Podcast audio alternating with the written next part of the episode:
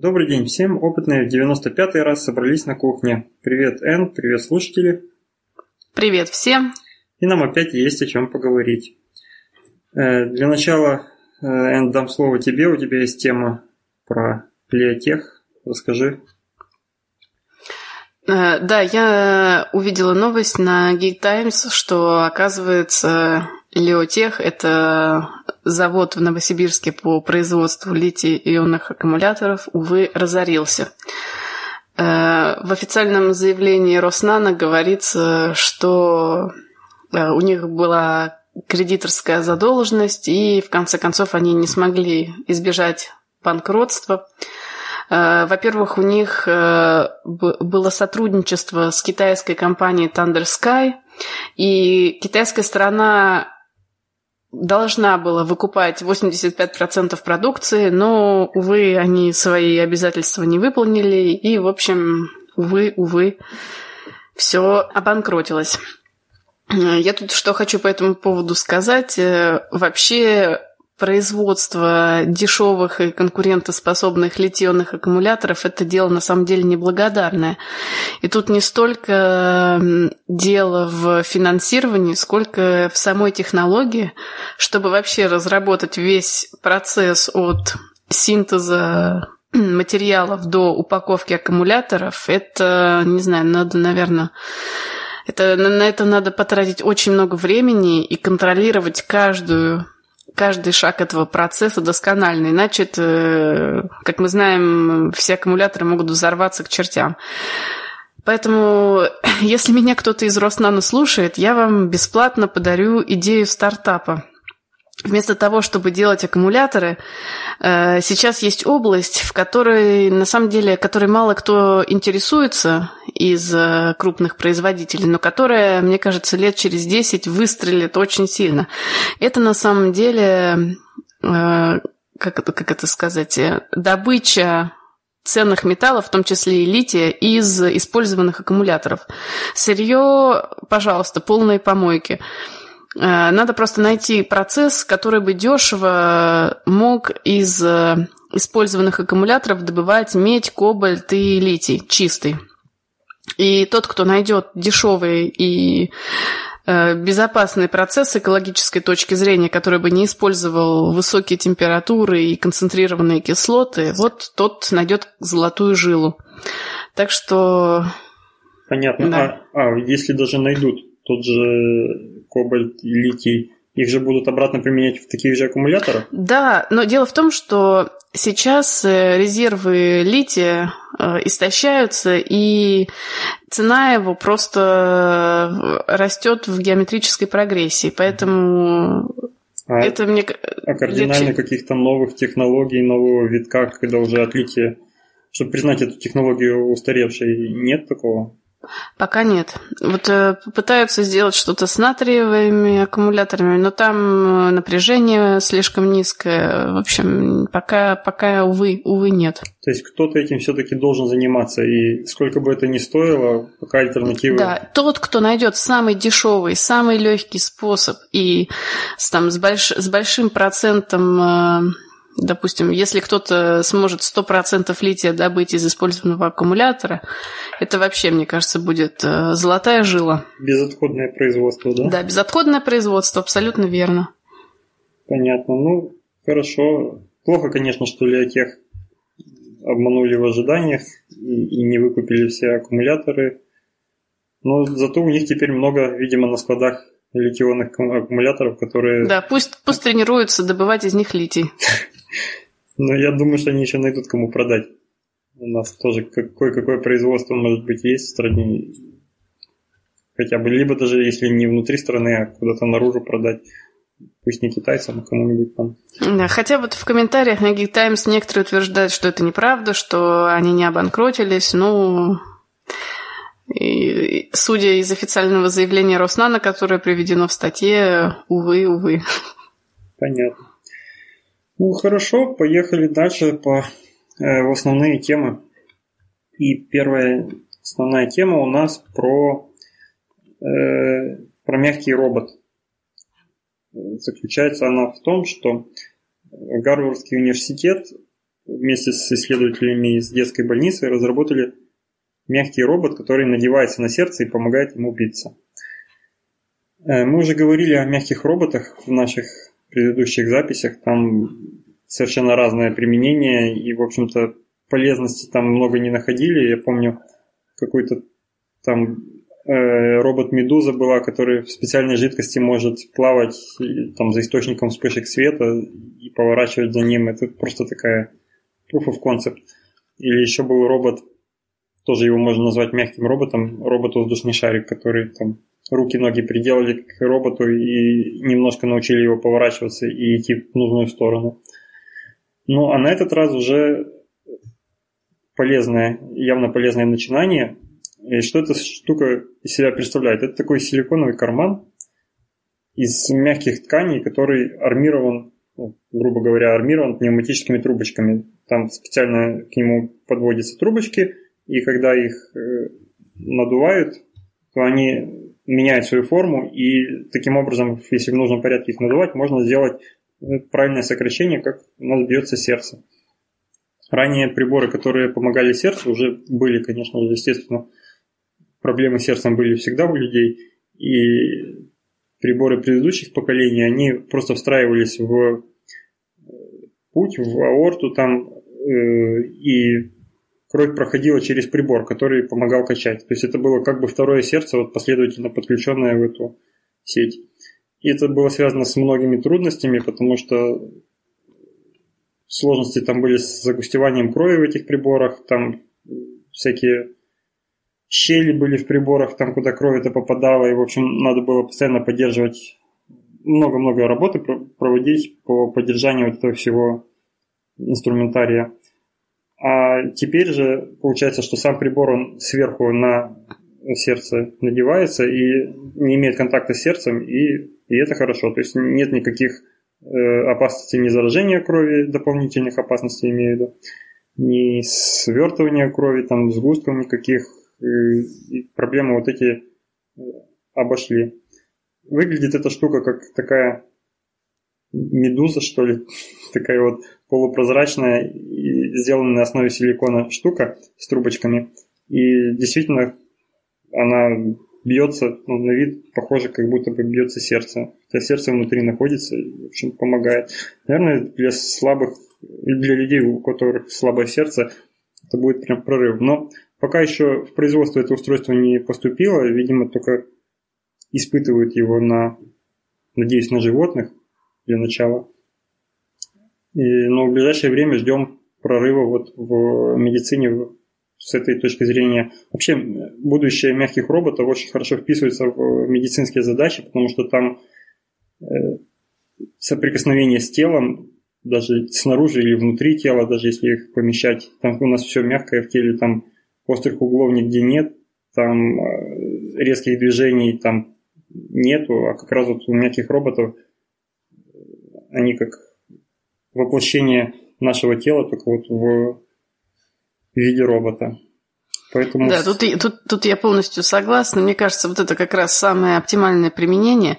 Еще надо, если представить, что этих э, мягких роботов можно сделать из биоразлагаемых полимеров, то есть, допустим, они должны выполнять какую-то функцию в течение, допустим, месяца, а потом они просто перевариваются организмом, не оставляя никакого следа. То есть э, минимальное оперативное вмешательство, ну, мне кажется, это как раз будет... Это вообще идеальный случай, но ну, мы можем... Все равно материя не исчезнет, она там в что-то другое превратится, а у нас, в общем-то, если это мы говорим про э, какие-то не про внутренность ЖКТ, из которого все естественным путем может выйти там или перевариться, или там иным образом выйти. А если мы говорим про внутренние полости организма, там тоже сердце, вот, например, там снаружи, если его надеть что-то на него такой носок, то куда-то оно должно деться, а там, в общем-то, лишнего, лишнего ничего не бывает. Поэтому, Но наверное, надо, чтобы равно... это все превратилось в соленую водичку, в конце концов. Соленая водичка, которая просто впитается сама. Ну, да. может быть, да, физраствор обычный. да, вот было бы Хорошо. Ну, сейчас же после операции там всякие нитки, которые рассасываются, есть. Вот если бы ну, все вот я, да, я тоже, например, полилактит, который в молочную кислоту пере... переваривается. Ну, да, да, было бы здорово. Ну, это за этим будущее. Подожди, давай пусть сначала хотя бы такие роботы. Все равно вот, вот этому роботу нужно выведение наружу для самого механизма, который там э, пневматику вот эту создает и по трубочкам пускает в нужные моменты импульсы давления воздуха там, или какого газа, я не знаю, чем они там давление создают. В общем, это пока не, не настолько автономно, чтобы где-то внутри в щеке не видно было. Э, Все равно будет снаружи какая-то часть этого робота находиться. Но со временем, может быть, что-то при, придумают, что можно будет беспроводную зарядку. Просто ты пока спишь на какой-нибудь специальном матрасе, он заряжается за ночь утром встал, и тебе на день там, или на неделю хватает, ну, то, чтобы он внутри находясь. Ну да, сейчас уже есть, кстати, стимуля... Э, это касается кардиостимуляторов, в которых аккумулятор заряжается через индукцию. Угу, то угу. есть надевается такой жилет специальный и просто... Ну, это вот прямое применение прям вот для вот таких вот сердец. Сердце-носок. Хорошо будем следить за прорывами вообще в медицине. Я думаю, мягкие роботы еще не раз будут всплывать. Это богатая тема. А сейчас мы поехали к следующей теме. Эм, давай возьми.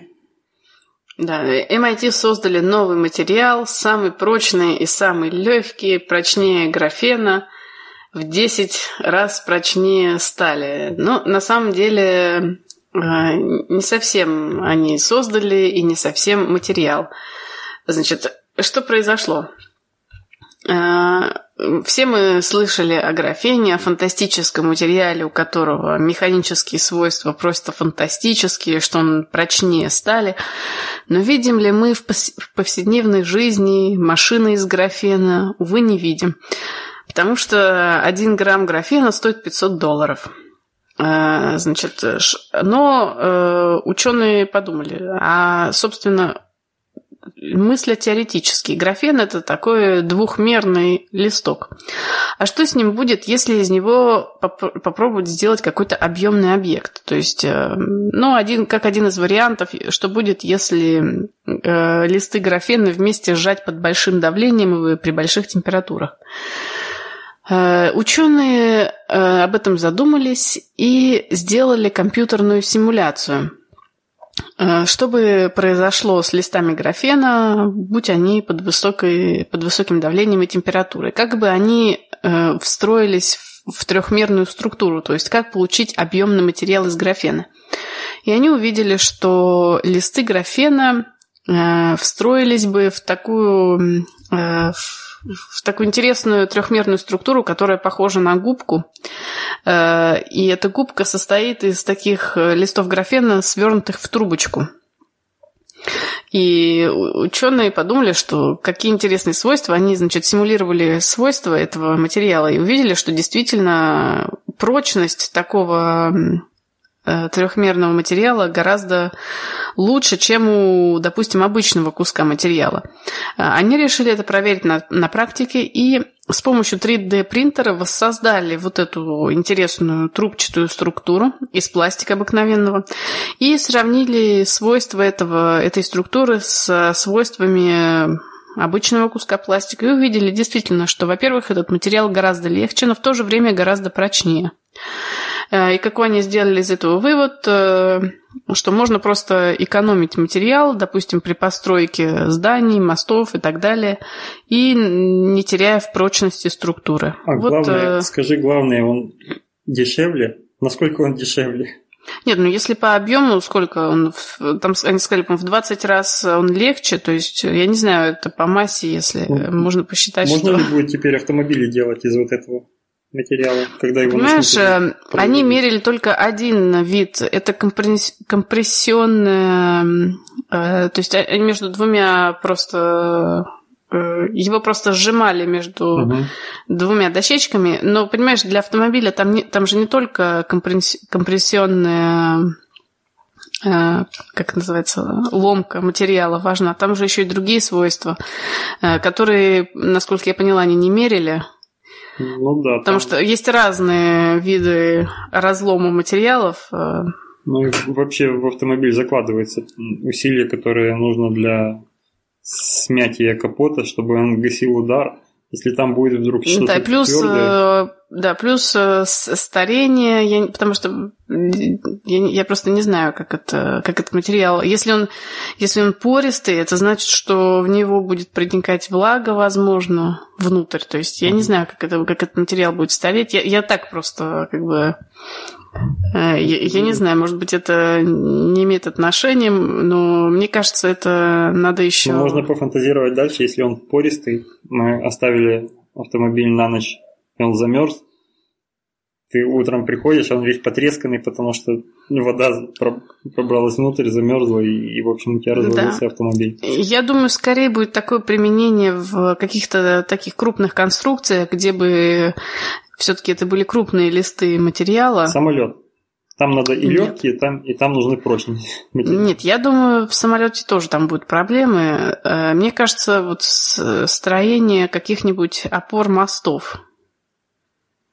Опор мостов. А может быть, ну, опору надо еще проверить, чтобы он не всплывал. А то мы опору построим, а она будет плавать. Я думаю, нет, всплывать он не будет. Тут, мне кажется, главное вообще масштаб, размер этих пор. А, если, конечно, у нас какой-нибудь поры будут несколько нанометров, туда, естественно, ничего не попадет, и мы просто не заметим разницы.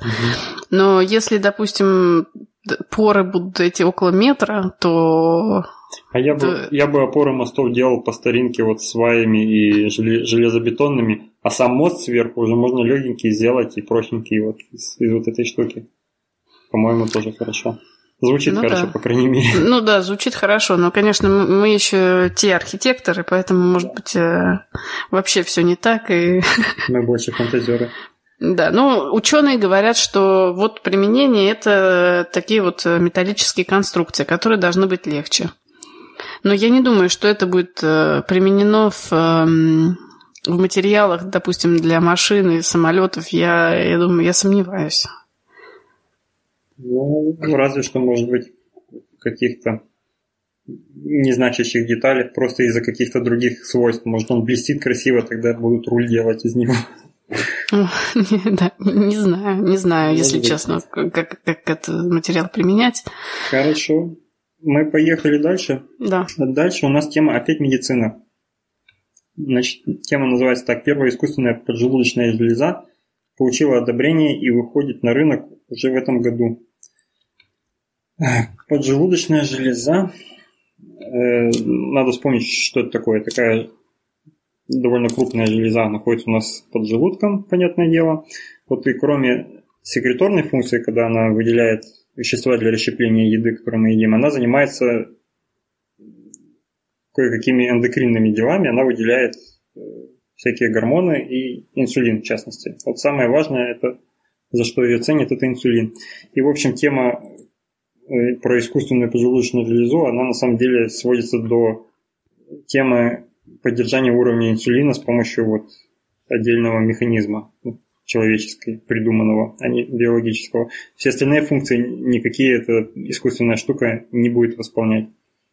Э, кому это будет важно? Это будет важно диабетикам первого типа. Это инсулинозависимый диабет, как раз когда вследствие автоиммунного заболевания перестает работать именно вот эта функция поджелудочной железы. И вот диабетики ходят постоянно со шприцами с инсулином, специальные маленькие такие дозированные и постоянно контролируют свой сахар и добавляют, ну, колят себе инсулин, когда надо, чтобы восстановить уровень сахара, когда он высокий.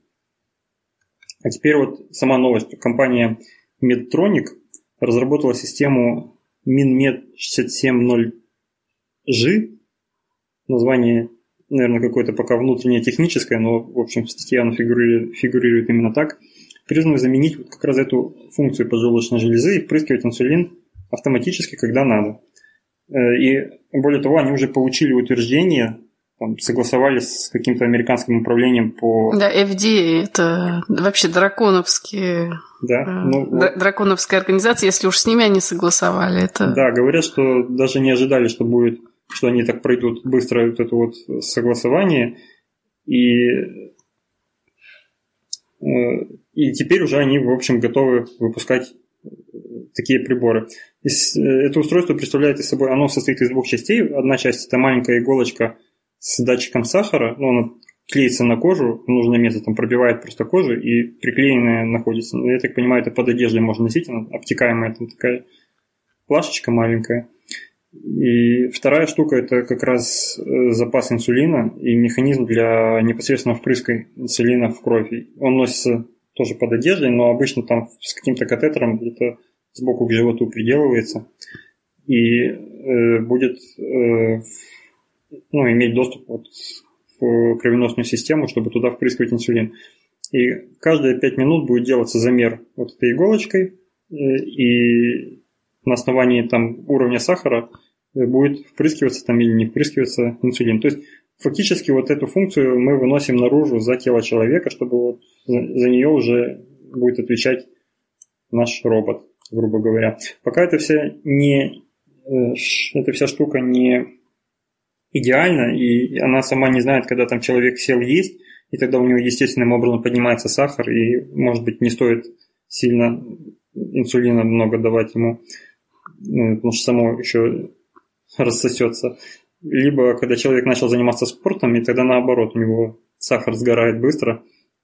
И, в общем, такие моменты нужно подсказывать, что, мол, я сейчас сажусь есть, пожалуйста, перейди в режим там, едим. Да, там такая калибровка специальная есть, что каждый может э, с помощью, э, это похоже на, на сотовый телефон, ну, да, э, так... можно нажать кнопку и сказать, что я сейчас ем.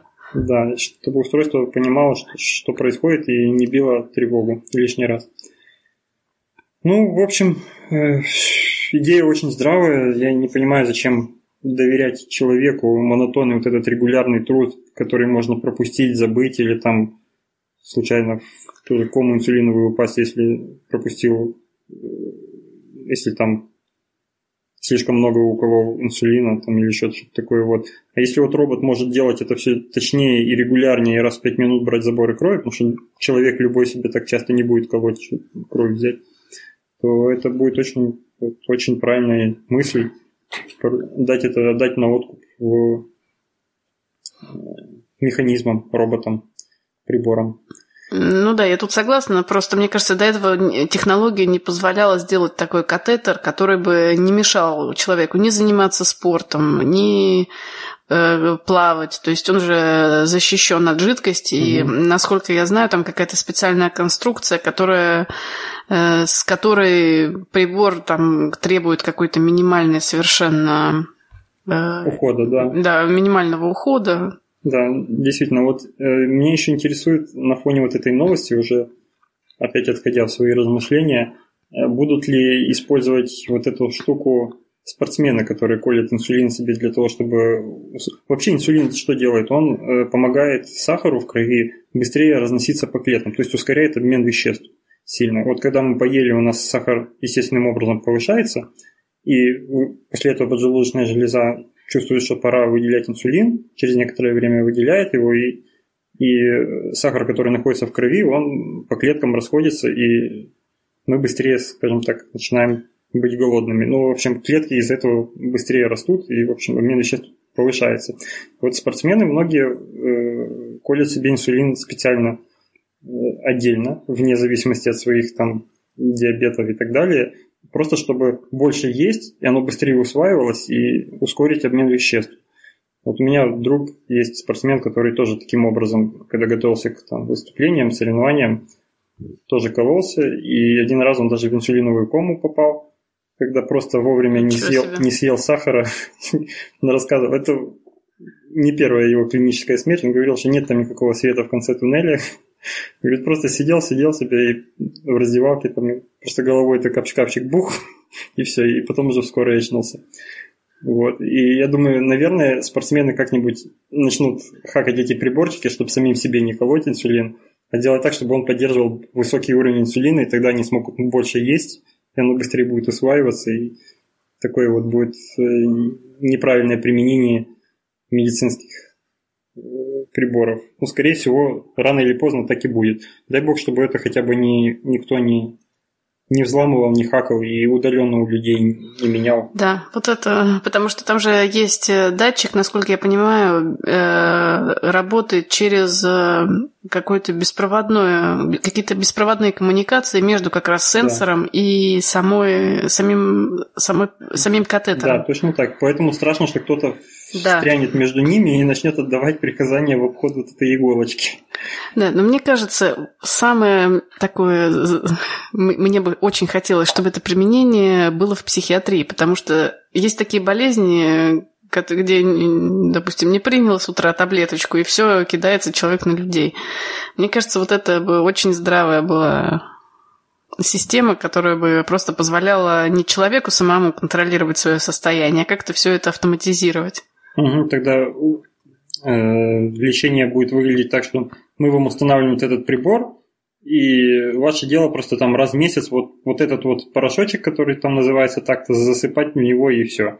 И, дальше будешь жить, все нормально. Да. И он будет сам тебе...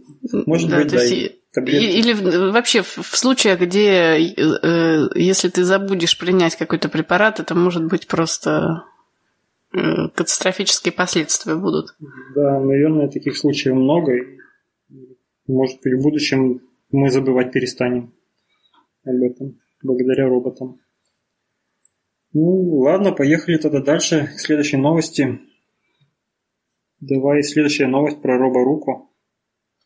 Да, роборука, э, робо, роборука. Э, я думаю, все э, помнят робота Куку. Это такой робот-манипулятор однорукий. И вот вообще эти роботы стоят очень дорого. Но недавно один из стартапов представил дешевую версию этой руки, то есть она более компактная и стоит всего-то лишь в кавычках 10 тысяч долларов. Мне, что единственное, ну, на самом деле ничего она из себя э, особо не, не представляет. Такая же, собственно, э, такой же, можно сказать, младший брат робота Кука. Э, единственное, что у нее очень серьезные качества по отношению к безопасности. Допустим, обычно такие роботы на всех Э, производствах защищены от э, людей, потому что мало ли что произойдет, чтобы, не дай бог, э, не произошло несчастного случая. А здесь производитель этого робота дал этому роботу в руку нож и просто подставил руку, и робот на несколько сантиметров от руки просто останавливается. То есть он специально провоцирует этого робота для того, чтобы он его пырнул ножом. И еще этого робота такое, интерес, такое интересное свойство, значит, если взять эти две роборуки, они могут третью сами собрать автоматически. То есть роботы, которые самовоспроизводятся. Вот это, мне кажется, такая оригинальная штука, но на самом деле я просто не вижу какого-либо другого применения, нежели нежели то же самое, как у робота-манипулятора. Просто, мне кажется, сделали его поменьше и... Вот ты вспомнила робота Кугу, когда посмотрела на него, а я да. вспомнил э, роборуку вот этой его девочки, которая на ютубе выкладывает видяшки, как, как она что-то там сделала на Arduino, что ей все там бутылки перебила и должно было пиво подать, в итоге ничего не подала. Видела ты? Видела? Да-да-да, видела. Бесполезный робот, вот. Да, или роборука, которая тебя бьет по лицу. Да, и, и волосы наматывает. Да-да-да. Ну, вот это, конечно, более полезный робот. Ну, я не знаю. Я, меня один раз э, роборука угостила сладкой ватой. Это было на выставке одной технической. Но действительно, робот был в такой клетке, и там, значит, просто человек, э, значит, э, робот клал эту сладкую вату в специальный отсек, и оттуда ее ты уже достаешь. То есть это не то, что то есть мало того, что ему нож не дали, так ему еще и конкретно к тебе подойти не дали. Да, и мне кажется, это там больше было, чтобы ты к нему не, не подходил. Ну да, действительно. Ну, то есть он совершает э, те же самые движения, то есть он берет палочку, наматывает на нее сладкую вату, кладет сладкую вату в специальный отсек, берет следующую. То есть то же самое выполняет много-много раз. Э, но мне кажется, это скорее была защита робота от людей, а не людей от робота. Хотя вот мало ли что какой-нибудь э, проблема возникнет, и он начнет этими палочками тыкать. Людей.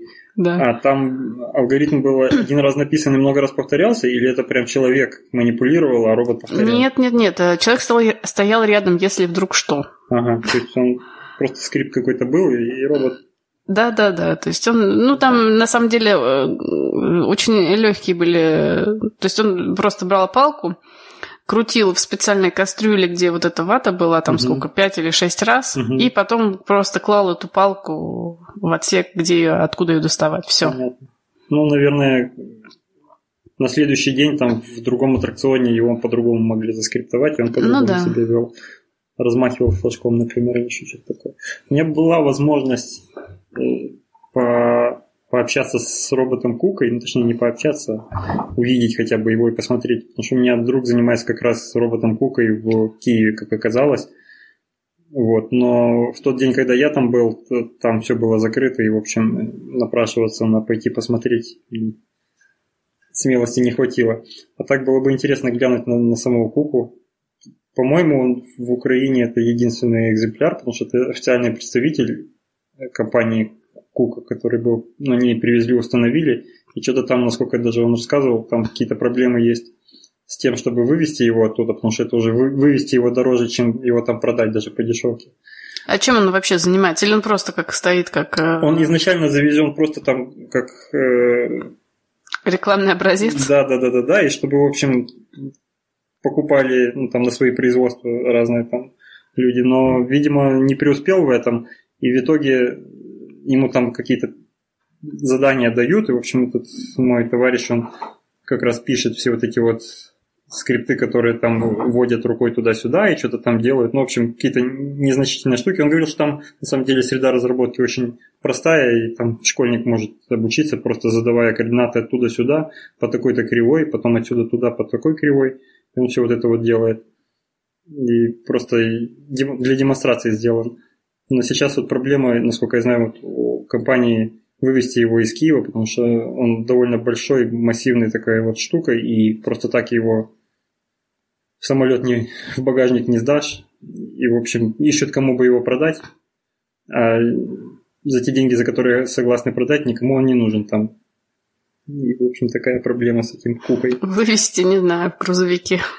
Ну да, я помню, мы когда-то, когда за границу, ну, еще на прошлой работе, на позапрошлой, за границу поставляли оборудование, э, тоже свою гидравлику вывозили, ну, там несколько тонн, там насосная станция, вот это всякие такие штуки, много разных приборов, и тоже были проблемы, мы самолетом доставляли, но проблем было очень много, как минимум с юридической точки зрения, там все настолько проверялось, перепроверялось, там надо было ну, кучу да. решений собрать. Вот эти палеты, на которые это все привязывается и фиксируется, они должны быть из определенного дерева, которое сертифицировано с каким-то там штампом, что на нем нету каких-то там короедов специальных, которые мы не завезем.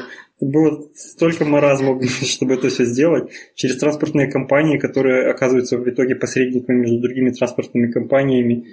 И, и все это ходить, контролировать, я помню, что это я поэтому представляю, почему это сложно сейчас, например, вот эту роборуку, э, этого кука вывести из страны куда-то.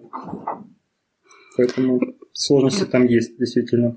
Тут недавно история была просто смешная. Значит, э, было, были какие-то разведывательные работы, и на которых использовалась очень дорогая техника. Техника выглядела как э, ну, что-то, в общем, на гусеницах. Так вот, эту технику угнали, и две тысячи километров через все европейские границы на ней просто ехали.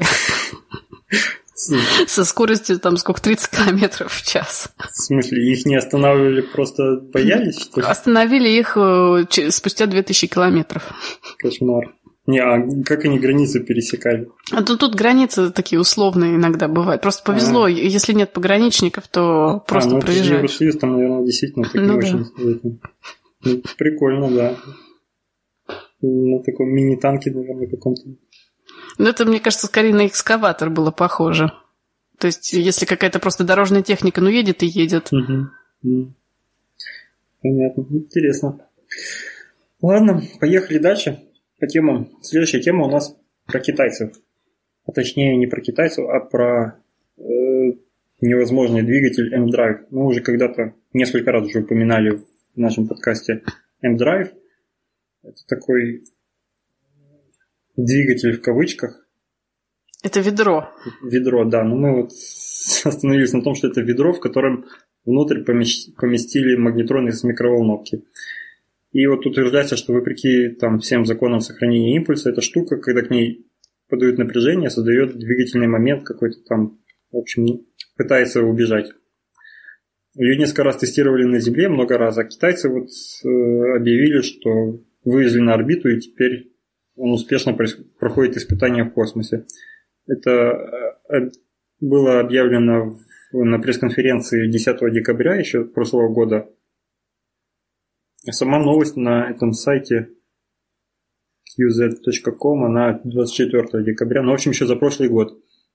То есть, скорее всего, уже какие-то, наверное, у китайцев есть результаты. Э, ну, что я могу сказать? Какие преимущества вот, вот этого M-драйва? Э, конечно, главное преимущество, что он нарушает закон сохранения импульса. То есть мы ничего не должны выбрасывать в обратное движение в сторону, поэтому с собой не надо ничего возить. Вот это самое главное, потому что сейчас это основная, ну, чуть ли не основная статья расходов, это вот топливо.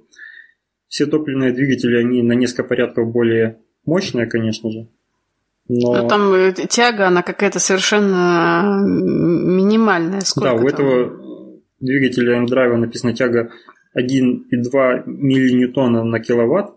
Я не знаю, как это оценить, но там рядом есть, э, есть значение у обычных топливных двигателей. Оно действительно там, по-моему, на 3 или на 4 порядка выше. То есть намного-намного выше, чем у этого двигателя. Но зато мы можем теперь не возить с собой топливо, ну, если это действительно штука работает, я говорюсь, э, то можно не возить с собой топливо, а пользоваться солнечной энергией для того, чтобы менять свое направление, там куда-то ускоряться.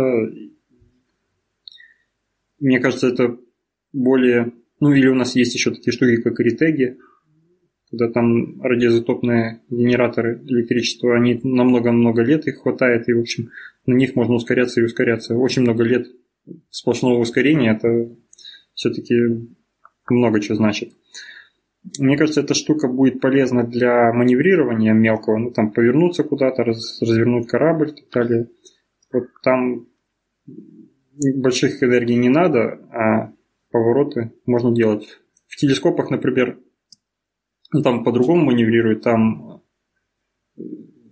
отталкиваются от, как они называются, маховики, внутри гироскопы, вот. И от них отталкиваются, и поэтому крутит корабль, потому что там нельзя выбрасывать за борт никакое вещество, вот, топливо нельзя, потому что оно будет э, мешать наблюдениям телескопов. Вот. Ну, а вот эта вот, получается, штука альтернативная. Э, получается, тогда можно... Сейчас вот э, есть проблема, что гироскопы рано или поздно все-таки выходят из строя, ломаются, и мы теряем контроль над э, положением телескопов в пространстве, ну, направление его точно там и так далее. Может быть, можно будет с помощью вот этой вот ведра держать это ведро одно или два там за бортом на палочках и просто включать их время от времени, чтобы немножко развернуть корабль туда или сюда. А, а, а, а ты следил за теми исследованиями, которые проводились? Э, Нет, а по-моему, китайцы не, не оглашали, какие, что именно они делают. Там... А вот до этого, просто у меня, когда я вот это слушаю, у меня возникает один единственный, может быть, совершенно э, глупый вопрос. Говорят, что это двигатель бестопливный. То есть mm-hmm. ничего, ни, э, никакой материал не выбрасывается mm-hmm. В, mm-hmm. с помощью химической реакции. И несмотря на то, что все исследования были проведены в вакууме, у нас остается ведро. Ведро сделано из какого-то металла. И мы по нему бьем микроволнами. А микроволны это, между прочим, э, с помощью микроволн очень много химических реакций проходит. Это все-таки источник энергии. Угу. Я вот думаю, может быть, этими микроволнами с поверхности ведра мы какие-то э, все-таки какие-то реакции проходят, и что-то все-таки же вылетает оттуда. Я, я не знаю, вот э, ну, исследовали. Не знаю насчет этого, но там, во-первых, я не думаю, что там в таких масштабах это прям вылетает. Что... Ну, во-первых, мы его подключаем к электричеству, вот напряжение дается сюда по проводу, а из него вылетает уже микроволны в каком-то там специальном Э, там когда-то мы, когда эту тему освещали более подробно, там говорилось про какую-то стоящую волну, которая создается специальной формой сопла из этого ведра. И вот каким-то образом там вот на, на этой стоящей волне и эффект и получается. То есть, да, как, какие-то там штуки есть, что-то вылетает, что-то где-то микроволны какие-то есть, ну, размагнетрон есть, значит, точно микроволны есть. Насколько они разрушают и насколько они выбивают частички самого ведра воздух, я не знаю. Может быть, это как... Надо им померить на каких-то супер э, весах, э, просто, наверное, размер, э, точнее, вес ведра, не знаю. До и после, пусть, да? пусть он там поработает сколько-нибудь суток, пока, я, я не знаю, потом просто или, или само ведро анализировать, или померить а потом, массу. А потом под ним просто подмести вот эту пыль и взвесить. Да. Нет, я ну. не знаю, может, это, конечно, естественно, может быть, это все уже учли, все это сделали. Я просто не следила за тем, что до этого сделали, с... как, как его испытывали, этот M-Drive. Мне не кажется, что там настолько бы это сильный эффект был, даже если бы выбивали кусочки. Представь вот эти минимальные кусочки, с каким ускорением надо их выстреливать, чтобы хоть какой-то импульс давать. Это раз, а два... Э, я помню, видел, видел когда-то какого-то энтузиаста, который дома делал. Может быть, это, конечно, фейк, но выглядело правдоподобно. Он дома делал, что-то там подвешивал на линейках, там, ну, в общем, такой из палки веревки соорудил, точные весы какие-то взял, точные китайские весы, но выглядит, поскольку там он эксперимент повторял несколько раз, то выглядело это довольно правдоподобно прям. И в итоге это выглядело так, что он что-то там висит на линейке на резинке, растягивает, получается, эту резинку там и, соответственно, давит немножко на опору весов.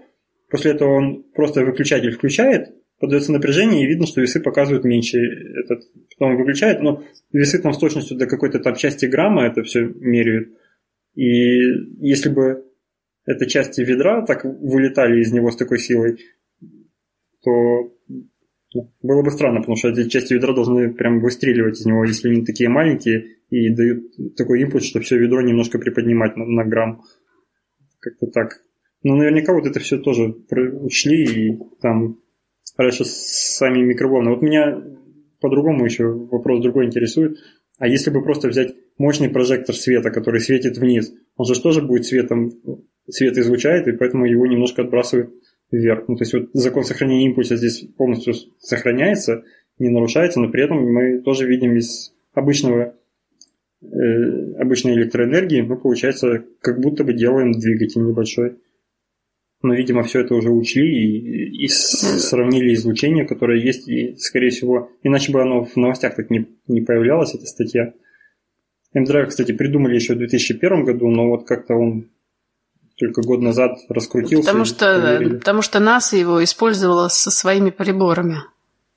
Я там, насколько я про прочитала... Я помню, что в Америке его тестировали, а насчет НАСА, может быть, и да. Может быть, С и... насовскими приборами, я помню. Вот это как раз в этой вакуумной трубке, там был какой-то вот специальный прибор, который измерял тягу. Я, насколько поняла, это был прибор от НАСА, вот действительно, угу. который с, с большой точностью смог измерить вот эту вот тягу. Но мне вот, если честно, я вот не верю в то, что он какие-то законы, законам физики не соответствует. Мне кажется, там будет объяснение, которое вполне соответствует законам физики, просто надо подождать. Вот сейчас, э, когда китайцы это все используют, может быть, э, они найдут объяснение, почему это работает.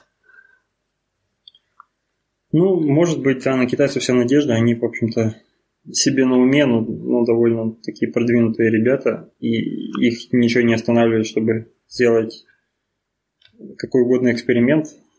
В общем, они могут многого добиться. Окей, тогда мы поехали дальше. Про M-Drive закончили. Мы еще сегодня будем нарушать законы физики, так что вернемся к теме нарушения физики. Следующая тема у нас, Н, возьмешь?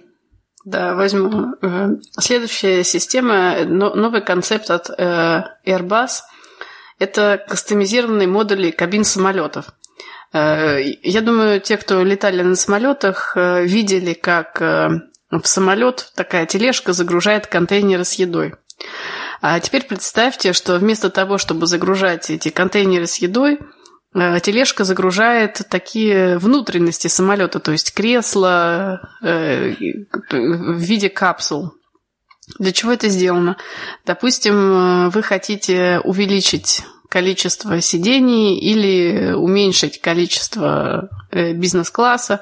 И вот с помощью таких капсул вы можете просто заполнить самолет, как вам удобно. Э, можно также поставить там кровати какие-то. То есть самолет укомплектован под как вам удобно.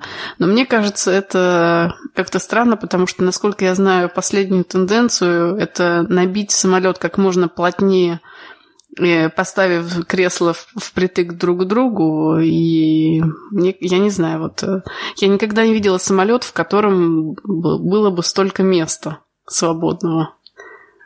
Ну, в общем, это идея про каких-то какие-то, видимо, модульные части самолета, которые внутри могут... Да, или частные самолеты. Ну, частные там вообще все индивидуально делается. Э, а я, я не думаю, что это сработает в эконом-классе, потому что там, я не знаю, даже э, коленки поставить некуда. Я не думаю, что туда можно несколько модулей впихнуть таких. Ну, не знаю, мне кажется, идея такая хорошая вообще-то. Но она просто... И сама идея в том, чтобы э, оставляя общий интерфейс, то есть для самолета они все будут выглядеть одинаково, но внутри ты мог делать перепланировку как угодно, не, не меняя, собственно, для самолета ничего. То есть ты взял один ну, мне кажется, такой, это, это все-таки мне кажется, это э, скорее будет в частных самолетах применено, а не в обычных рейсовых. Ну, ну хотя... наверное, сначала, да, сначала в частных. Но хочется, чтобы, чтобы рано или поздно все перешло на такие хай-тек штучки. Да, и в самолете появился бы бар с, с, с барными стойками, с такими сиденьями специальными, как на этой картинке показано. Ну, а в самолетах уже есть бары. И да, я никогда не но, видела. Но в дорогих. Нет, я тоже никогда вживую не видел, но есть как не в Арабские Эмираты, которые летают, э, прям самолет. В общем, у него даже название известно, я не помню. Люди, которые более-менее хотя бы летают. Который Dreamliner? По-моему, да. Вот. Что-то там такое. Они, в общем-то, знают, и там прям деревянный салон, там бар, там все, все вот эти вот штуки есть, вообще модные. Ну, суть, суть, в принципе, такая же, как в э, докерах. Вот этот док, док, Кир.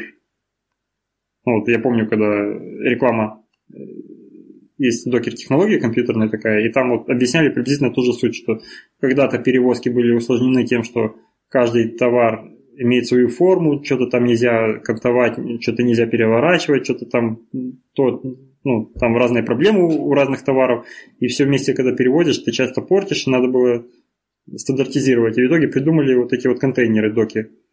Ты просто в контейнер внутри делаешь все как тебе удобно, можешь прикручивать, можешь там вверх ногами подвешивать, можешь там набивать битком и как угодно, но снаружи он выглядит как одинаковый контейнер для всех, и поэтому их можно много, одинаково, с ними все краны совместимы, допустим, с ними, в общем, удобно работать. Таким, таким же образом, э, вот здесь, я так понял, идея, что ты создаешь какие-то такие вот небольшие секции, которые можно из самолета в самолет засунуть, там можно там в разных комбинациях понабивать себе эти салон из разных секций, так как ты себе видишь это дело, там, или там под нужды, например, сформировать, где-то надо более плотно сейчас там мигрантов перевозить, допустим, где-то нужно еще что-нибудь другое, более комфортно, допустим, просто поменял вот эти вот секции и получил как бы новый салон самолета.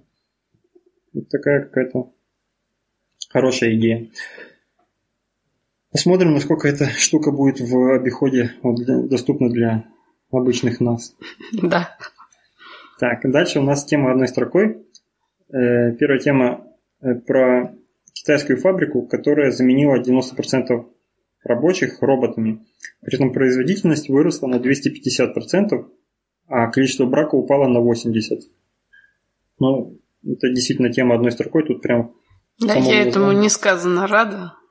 Да, сам, в самом названии там вся тема и есть.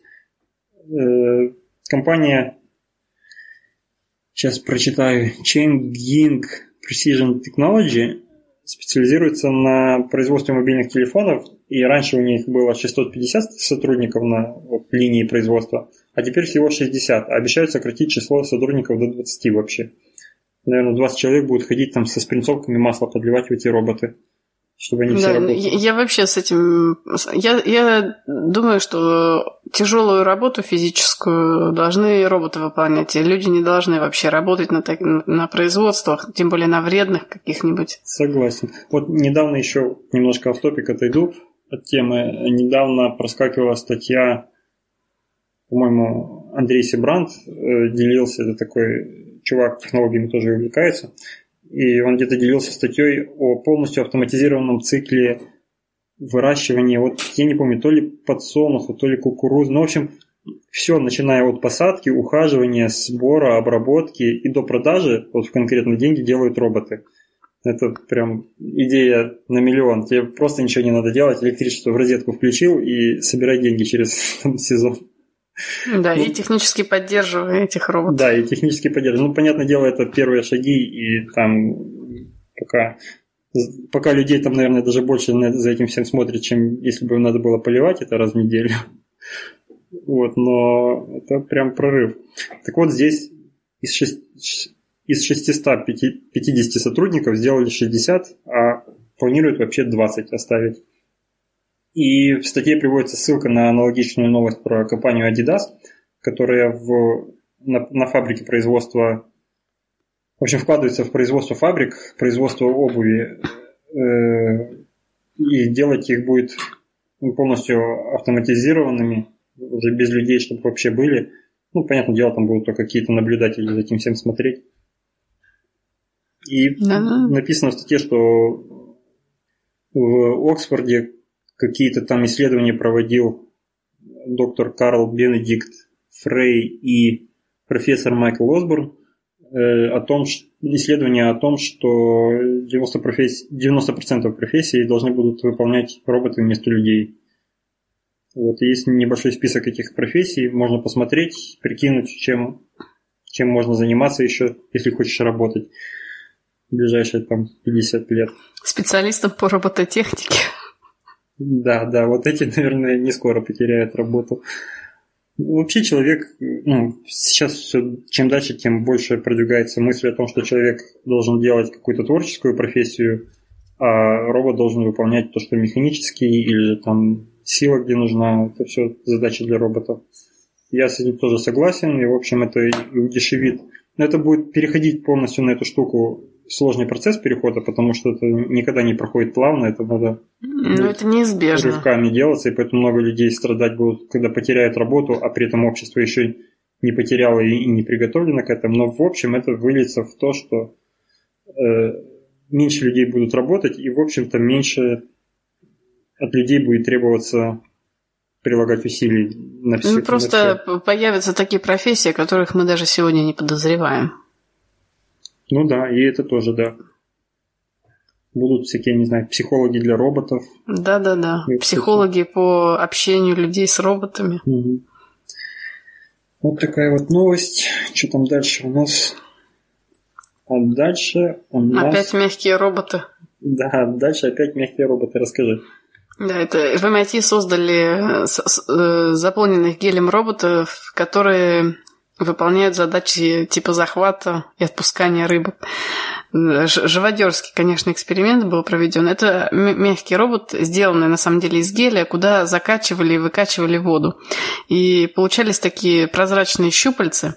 И что интересно, то, что так как э, гель, он практически полностью состоит из воды, э, рыбка, которая плавала в аквариуме, не воспринимала этот робот никак. То есть она не понимала, что в аквариуме кроме нее еще есть этот робот.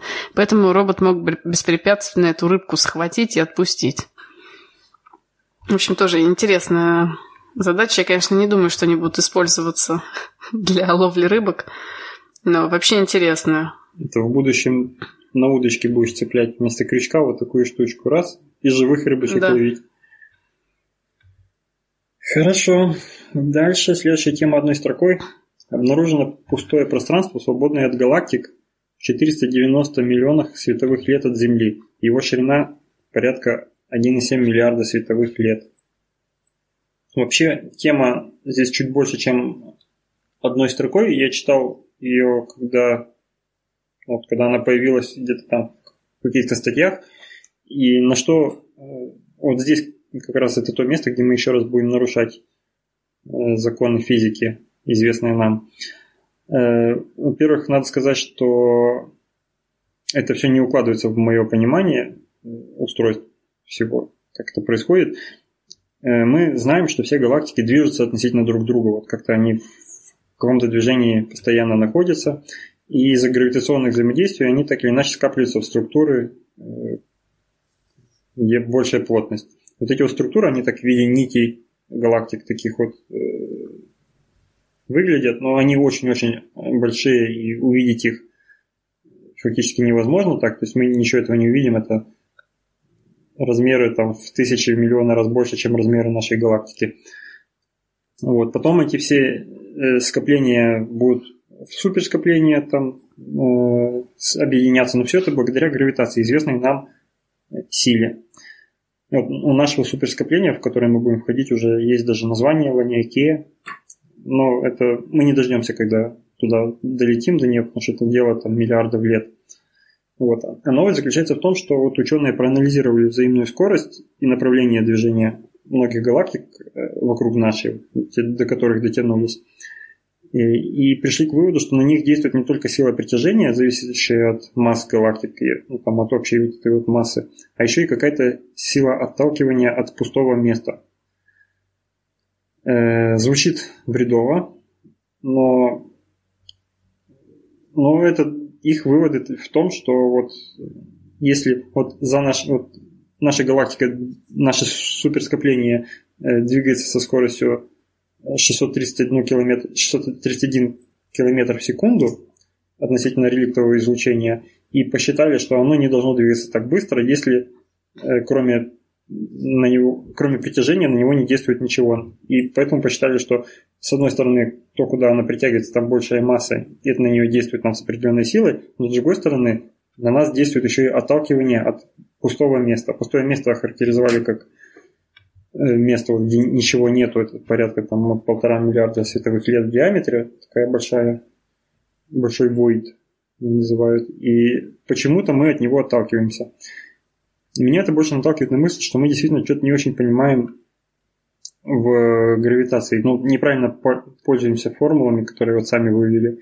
И как-то они по-другому должны быть устроены, потому что предположить, что с тем, что масса притягивает, я уже смирился. Я хожу по Земле, и меня Земля притягивает. Но с тем, что отсутствие массы отталкивает, мне сложно пока смириться. Это как-то в голове моей не увязывается ни с чем. Но... Это же все, понимаешь, все это моделируется с помощью эм, формул, а может быть и просто, если какая-то другая модель будет, все сойдется. Да, если формула неправильная, и, и можно чуть-чуть что-то поменять, и, и можно будет все объяснить. Может быть, это как раз повод пересмотреть формулы, но не знаю, почему сейчас пока формулы эти не пересматривают. А... Потому что это мы такие умные. Ой, как просто, давайте формулу пересмотрим. Ну да, ну да. Вот, ну в этом, в общем-то, вся новость, что, оказывается, пустота отталкивает. Так что давайте не будем пустыми, не будем отталкивать друг друга. И поедем к следующей теме. Что там у нас? Эн, возьмешь? Да, стоимость солнечной энергии упала на 25% за последние 5 месяцев, и в 58 странах солнце является самым дешевым источником энергии. Почему же произошло такое э, произошло такое понижение цен? Во-первых, это э, усовершенствование производства, удешевление производства солнечных батарей, э, которые в основном за счет Китая происходит. В общем, ну что, это хорошая новость. Скоро Будем... у всех будут на окнах да. и на крышах. Да-да-да. В общем, тут, мне кажется, одной строкой новость, собственно... У тебя нет нигде вот солнечной, солнечного аккумулятора, кроме калькулятора школьного? Нет, я вот тоже думала, может быть, где-нибудь мне солнечная батарея установить. Но судя по тому, что та, в месте, где я живу, 6 месяцев в году просто туман густой, я что-то как-то сомневаюсь. В месте, где я живу последнее время, не знаю, 30 солнечных или 20 солнечных дней в году. это Москва, тут не бывает солнца. Ну, тоже, тоже хорошо. То есть не везде это работает. Да. Ну, вот в, в, Аду, в Абу-Даби как раз работает замечательно. А я еще помню, когда ты на eBay заказывал игрушку маленькую, машинка, она такая размером сантиметра где-то 2 на полтора, а у нее сверху на крыше солнечные батареи. Просто ты ее ставишь на землю, на бетон, на асфальт, солнце светит, она едет.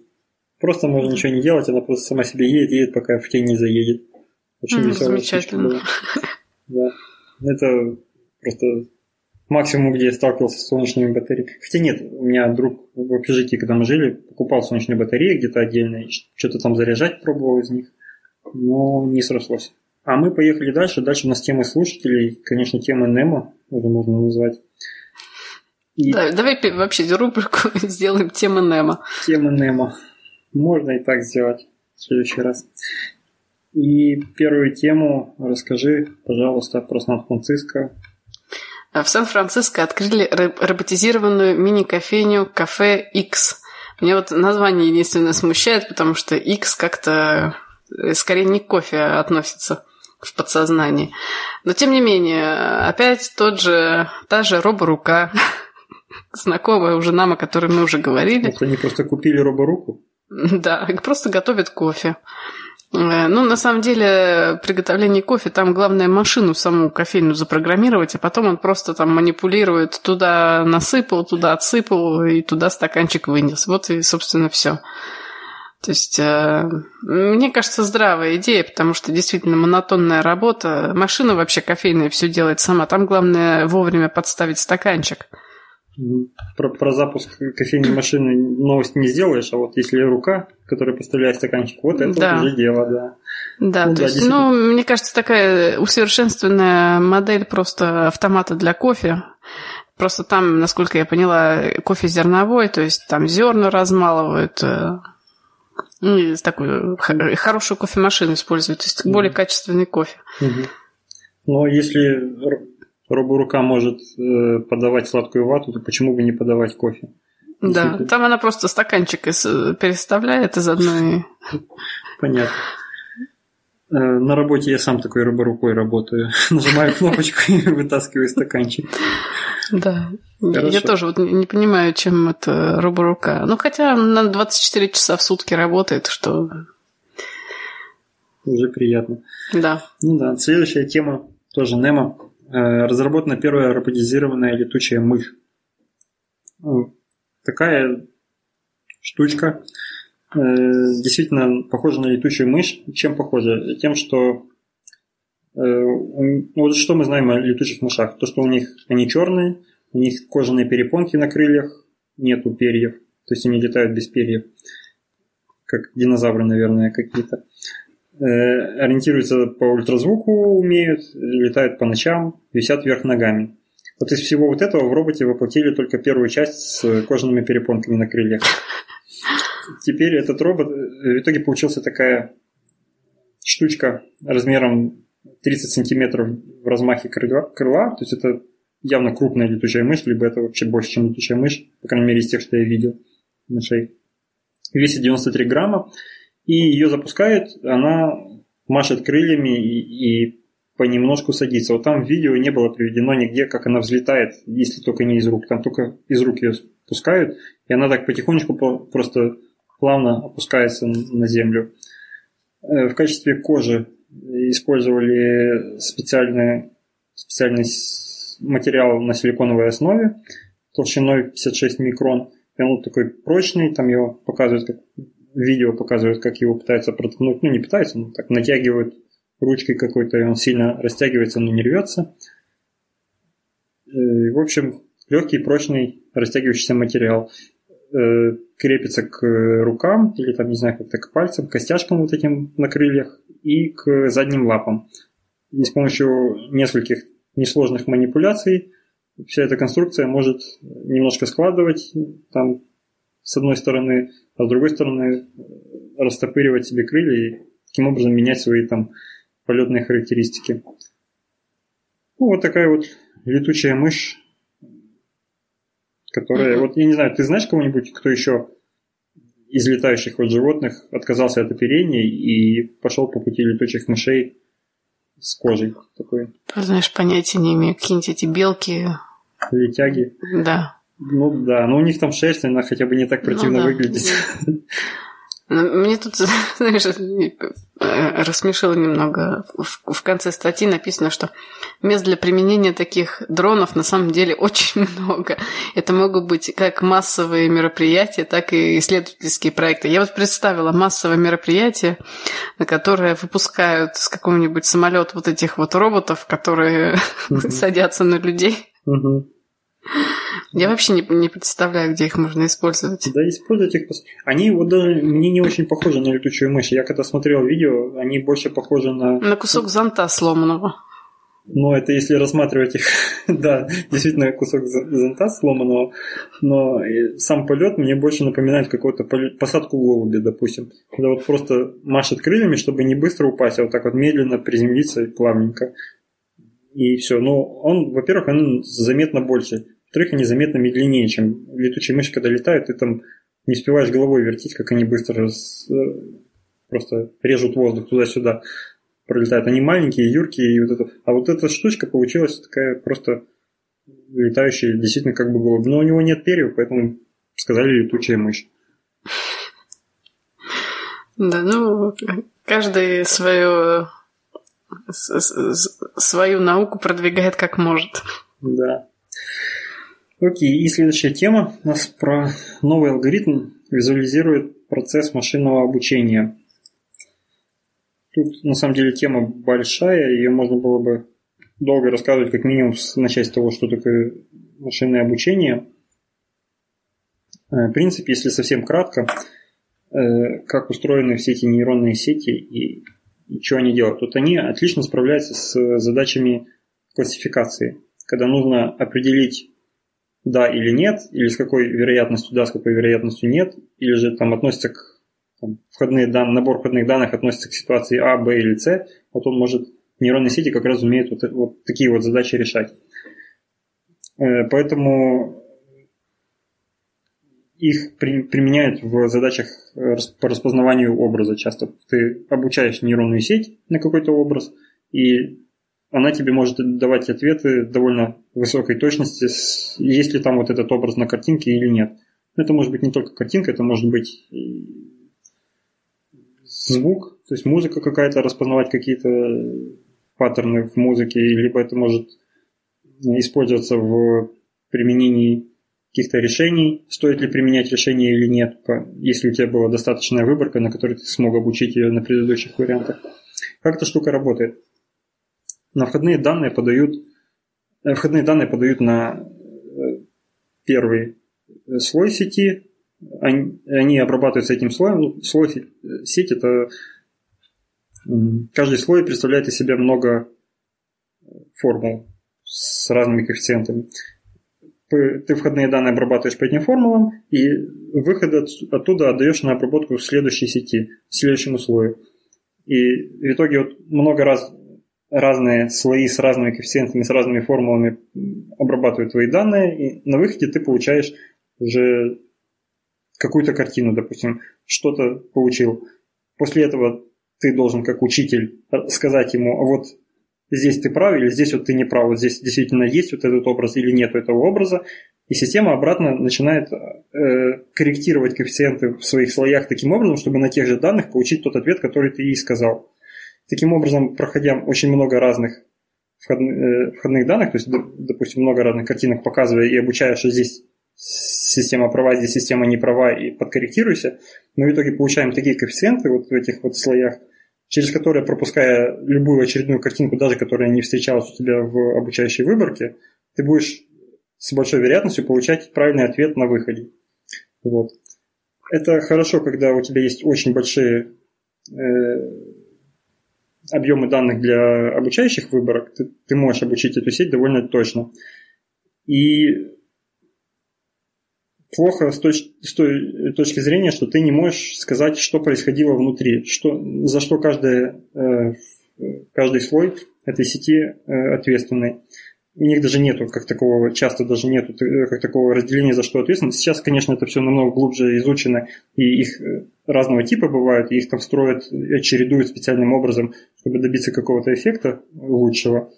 И более-менее понятно, что делает каждая сеть. Но ответить на задачу, почему в конкретном, на вопрос, почему в конкретном случае тебе нейронная сеть сказала такой ответ, а не другой, и за что там обозначал, за что отвечал каждый байт в пропущенный через вот эту всю цепочку преобразований, ну, не представляется возможным, потому что он теряет, он смысл обретает только на выходе из сети. Так вот, собственно, вернемся к новости. Э, исследователи из Фраунгоферовского института в Берлине э, в март 20-24 марта на Ганноверской выставке э, покажут разработанные ими программное обеспечение, которое позволяет заглянуть в эти вот промежуточные слои и понять, что происходило с э, переданной на вход информацией. Э, до сих пор никакого труда, конечно, не составляет залогировать весь процесс и там, заглянуть, э, что там происходило. И это можно увидеть. Но там просто огромное количество каких-то преобразований, которые якобы лишены смысла. То есть ты смысл видишь только в, на выходе из последнего слоя, когда получаешь ответ на свой вопрос. Теперь вроде бы они вот в марте месяце покажут Э, как можно понимать, э, зачем, ну, за что каждый слой отвечает внутри и, и, и как происходит преобразование внутри вот этой всей нейронной сети. Вот как-то так.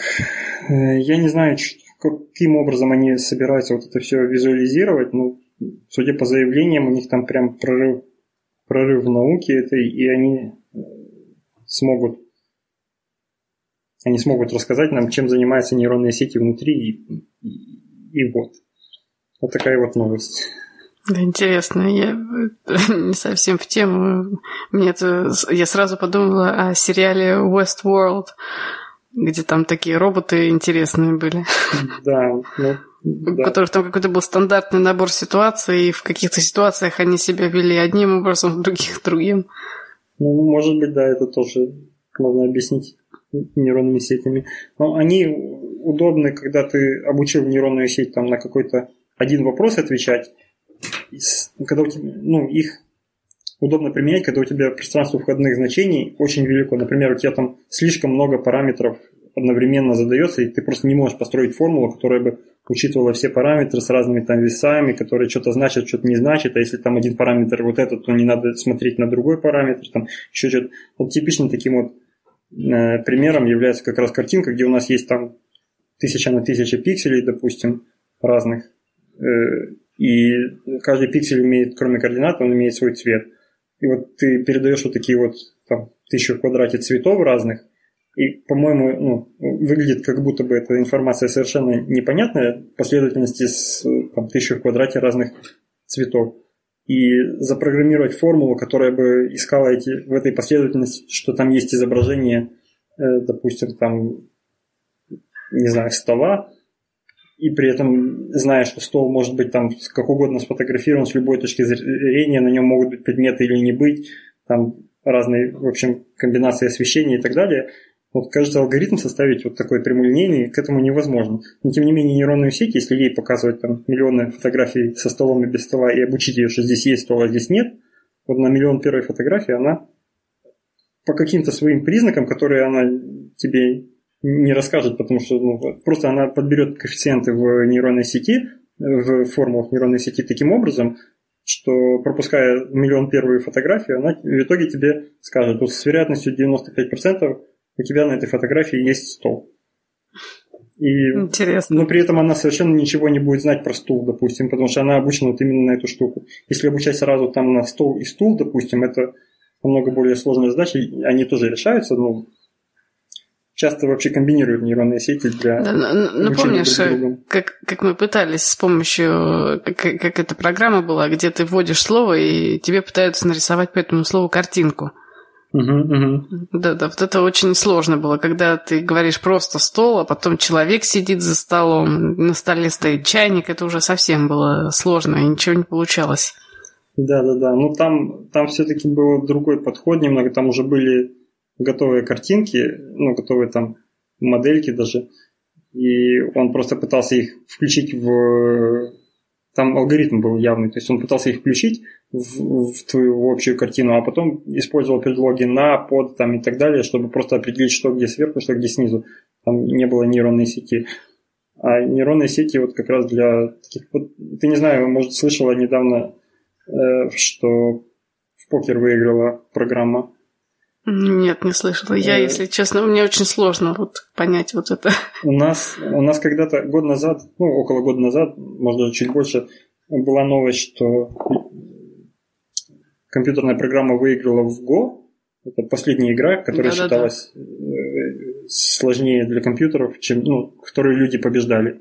И вот там был такой китайский, по-моему, или японский чемпион Ли Сидоль, у него программа все-таки выиграла в год. Против, ну, когда потом опубликовали их игры, там чемпионат проходил, получается, против этого человека играл целый дата-центр, там большие мощности, не потребляли огромную энергию, там продумывали очень много всего и делали ходы даже во многом не похожие на то, как бы думал человек, как бы ходил человек. И поэтому, потому что они просто научились играть. И каким образом они научились? Они сперва анализировали там, все имеющиеся, это гугловская программа, все имеющиеся партии, а потом просто две нейронные сети садят друг с другом играть, и у них, получается, и время это не занимает, потому что это не могут и днем, и ночью, и круглосуточно играть, и они друг друга тренируют. И таким образом они Ничего дотренировались до того, что теперь играли уже лучше людей. И вот то же самое с покером. Покер э, кардинально отличается от игры в Го, потому что игра в Го это все-таки как шахматы, это игра с, я не помню, как они классифицируются, но они игра с открытым полем, когда оба игрока видят все данные и думают над одним и тем же набором данных. Вот. А покер это игра, где у тебя часть данных видна только тебе, а, а противнику не видна. Вот там твои карты. Ну, там еще, и, насколько я знаю, как-то психология действует, тут э, выражение poker face. Да, да, ну вот поэтому с людьми это сложно, ну, людям еще нужно держать покерфейс, соблюдать, чтобы не показывать, когда они блефуют, когда они, у них действительно есть хорошая там карта, когда это блеф, и они пытаются там развести. А у, компьютера, я так понимаю, таких проблем нету. Я не знаю, была ли включена какая-то там программа по раз, распознаванию эмоций у человека, э, ну, проходило ли это в, в рамках этого турнира, но знаю только результат, что покер тоже выиграл теперь компьютерную программу, там, четырех, по-моему, самых известных э, игроков в покер. Вот, так что нейронные сети наше будущее. Главное правильно их настроить. А вот если нам еще и покажут, как это внутри происходит процесс принятия решений внутри нейронной сети, может быть, мы сможем настраивать их еще лучше и эффективнее. Посмотрим. Ну, на этом все на сегодня. С вами был подкаст «Опытные на кухне». Подписывайтесь на нас в социальных сетях. Заходите на сайт ok-podcast.ru. Всем пока. Всем пока.